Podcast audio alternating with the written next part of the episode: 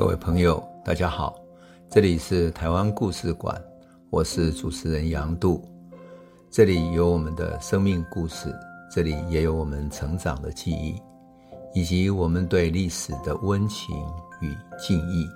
欢迎您收听。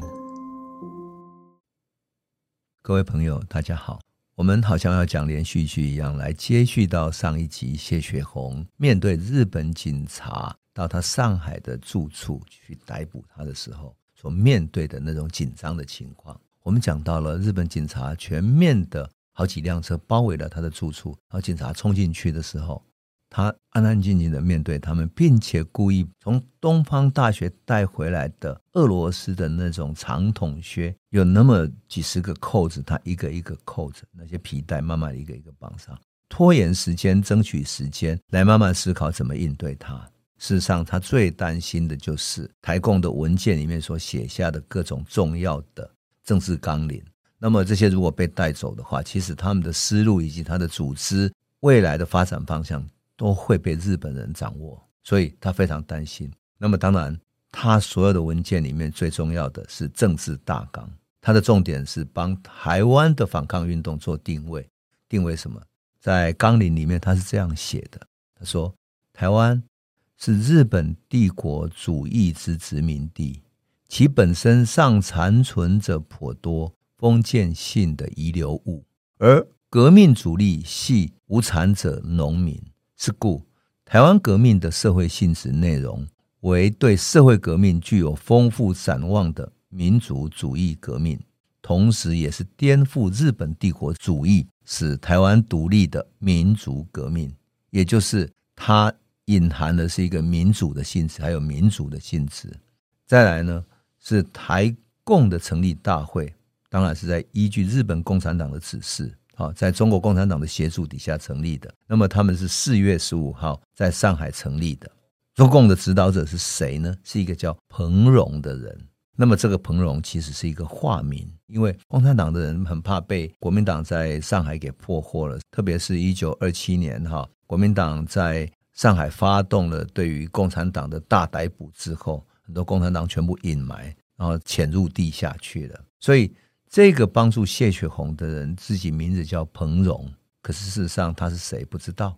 历史上呢，谢雪红认为他自己认为彭荣就是彭湃。彭湃是谁呢？是国民党在联俄容共时期哈，中国共产党派到国民党里面去的农民运动的领袖。所以是国民党的农民部长，他很擅长搞农民运动。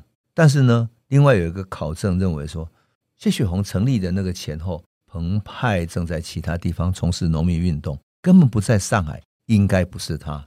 那么人们从谢雪红所描述的样子，以及中共处理事情的原则，他认为说彭湃只会很会搞农民运动，他不是一个理论家。不是理论家，不太可能派过来指导他写下了所谓的政治运动纲领，乃至于农民运动纲领等等的，应该不会是彭湃。所以大家认为指导者应该是中共的创党元老之一的瞿秋白。那瞿秋白等于是非常资深的理论家了。后来瞿秋白被国民党逮捕之后，在狱中曾经写下他的自白，然后最后被枪决了，死掉了。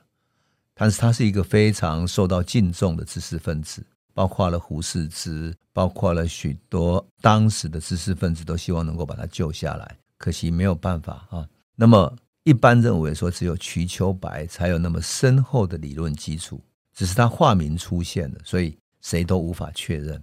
我个人来讲，我会认同是瞿秋白，因为我看。台共早期成立的那个理论，的确是理论性以及思想性非常深厚，从组织到理念到分析都非常清楚。那个不是一个只会搞运动的人所能够写得出来的。当然，更重要的，吴宁是说，在日共跟中共的指导下啊，在理论跟实践上发挥指引作用的哈，从而对政策的制定有所帮忙的，就是这些政治纲领。所以，除了组织大纲、政治大纲之外，还包括什么？劳动运动的对策提纲，就是对工人的农民问题的重要性啊，它也是一个谈农民问题、农民运动，还有青年运动的提纲，还有妇女问题的决议，来自于红色救济会组织的提纲，还有国际问题的提纲，等于是所有的台共成立的时候，包含的劳工、农民、青年、妇女，乃至于当你发生政治案件的时候，怎么去救援的这些人权的救援会等等也成立了，乃至于还有一个国际问题，方方面面理论上都已经完整了。所以我后来看日本总督府警察严格制，很细心的把这些文件读了之后，我不得不佩服说，即使台湾共产党在谢雪红手上刚成立的时候，他是有很有理论基础的。当然，谢雪红只是其中之一了啊，还有许许多多的人共同努力的。我们回到谢雪红面对日本警察的当下，警察要逮捕他了，他扣好了鞋子，他把他抓起来了，他很着急，很懊恼。可是抓到日本警察局去的时候，开始问他的时候，他忽然明白过来了。他想，我就当做自己是一个无知的女性好了，那么就不必面对说他是用高知识的罪名来控诉他了。所以他就说他自己是一个苦命的绅士，养女的出身，从小被虐待。虐待之外呢，因为也没有机会受教育，所以不认识字。他自己甚至对日本警察说：“我文化水平非常低，这个也是事实，我没有办法呀。”所以。他要用这样的方式推掉他身上所有的罪名，可是台共的文件已经被日本破获了，你怎么跑得掉呢？这么严重的事情，明明就是有理论基础，你说你自己都不认识字也没用了，别人看见你背后是有文件的。当然，这个时候的她已经不是那种很苦命的养女了，哈。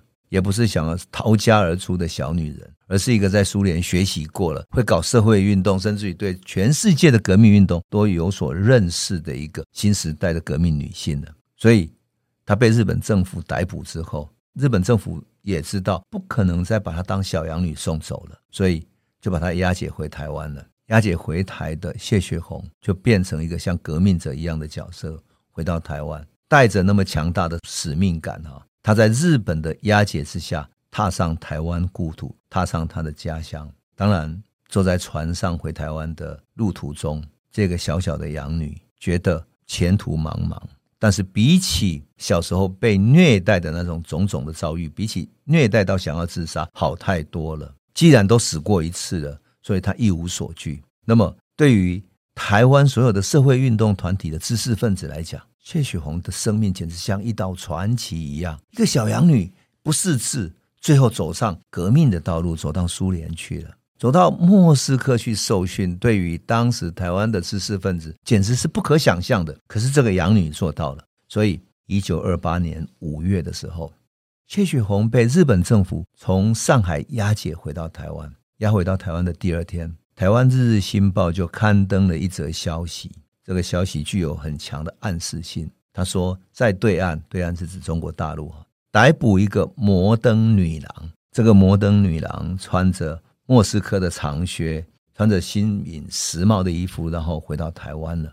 然后许多人在悄悄传说着说，谢雪红回来了。六月初的时候，押回到台湾的谢雪红查不出什么罪名，日本警察居然查不出他什么罪名。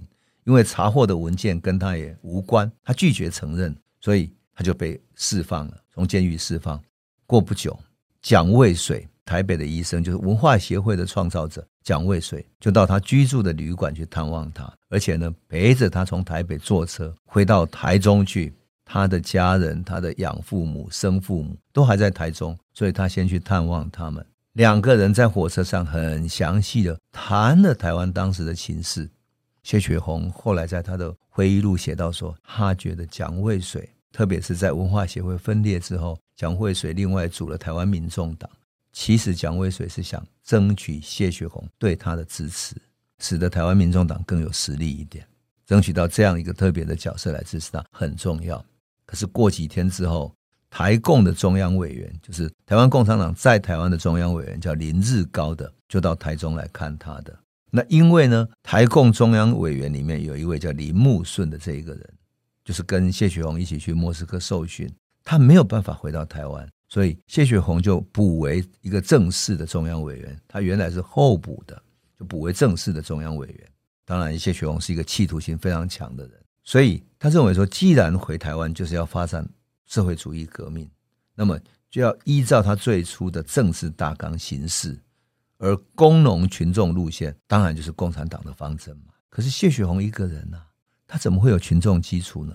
所以最好的办法就是结合原来有群众基础的人，群众基础在两边，一个是属于阶级性的群众基础，就是台湾农民组合；另外一个呢，文化启蒙就是文化协会。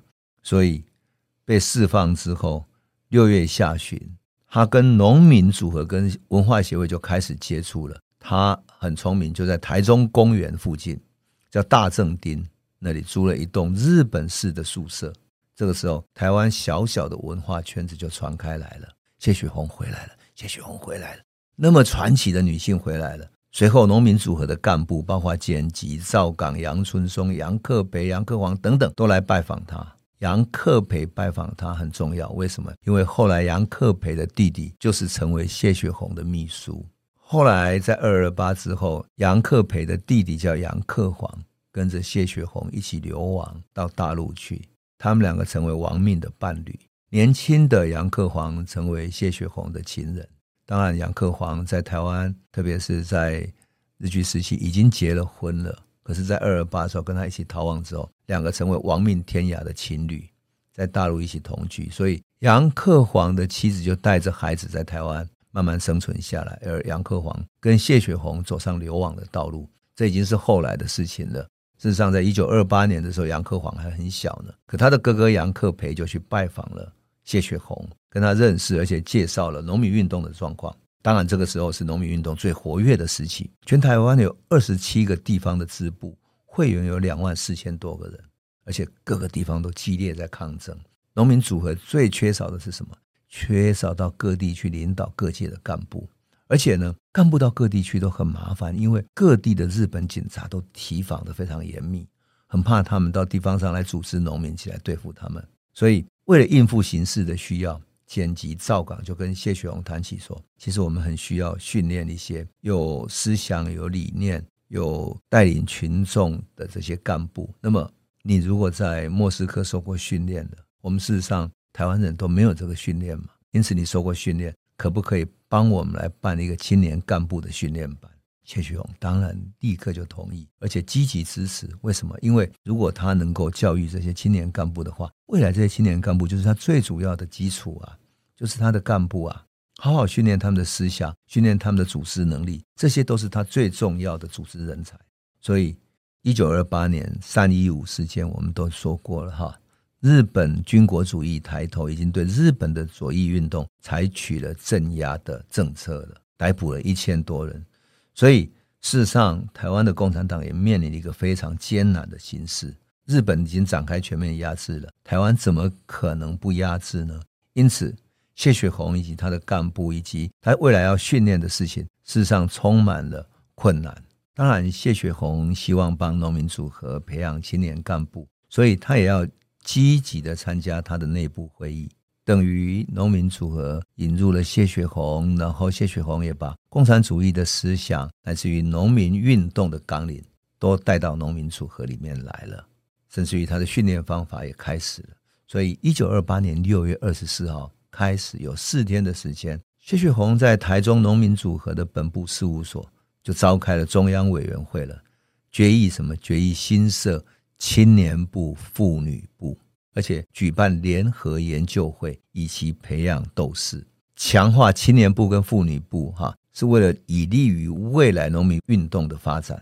到了一九二八年七月的时候，青年干部训练班就成立起来了，在农民组合的本部，农民组合本部当时在台中，哈，就开办起来了。那他的学员从各地农民组合的支部里面找出很积极的青年抽调出来，一共有大概二十来个人，哈。那么这些二十来个人，只要农闲的时间，就是不会农忙的时间，尽快的来这里受训。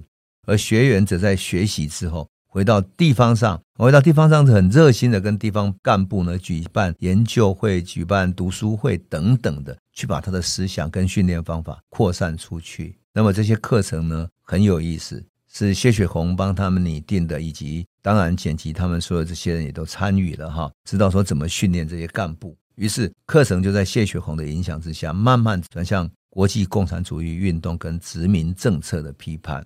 那么主讲者有这些人，他的开的课程也很有意思哈。像剪辑主讲，就是说当时的很习现实的农民运动，还有官有地放领、竹林问题、殖民地政策批判、殖民政策的由来与资本主义等等的。那么谢雪红讲什么呢？谢雪红讲国际无产阶级运动、西来安事件批判。西来安事件我们都知道是一九一五年发生过的事件。另外呢，杨克培要主讲什么？讲普罗经济学、社会主义政治机构，还有无产阶级专政等等。慢慢的，农民运动就从一个原来只是农民的阶级运动，转向了一个工厂国际，转向一个更积极的抗争，并且让农民运动带上了。革命的意思，那成为对抗帝国主义的殖民地人民的解放运动了。这个就是谢雪红对农民运动的影响。所以，农民运动其实在转向，转向了更激进的方向前进了。那么，谢雪红这个影响之下，农民组合会有什么更激进的运动？会产生什么样的影响呢？我们等下一集再来继续诉说喽。这里是台湾故事馆 Podcast。我们每周一、周五会固定更新新的台湾故事，请随时关注台湾故事馆粉丝页，按赞并分享。最后，我们工商放送一下：若你对本节目有兴趣，可以购买纸本的《有温度的台湾史》，更方便您阅读。本节目由中华文化永续发展基金会制作，连振东文教基金会赞助。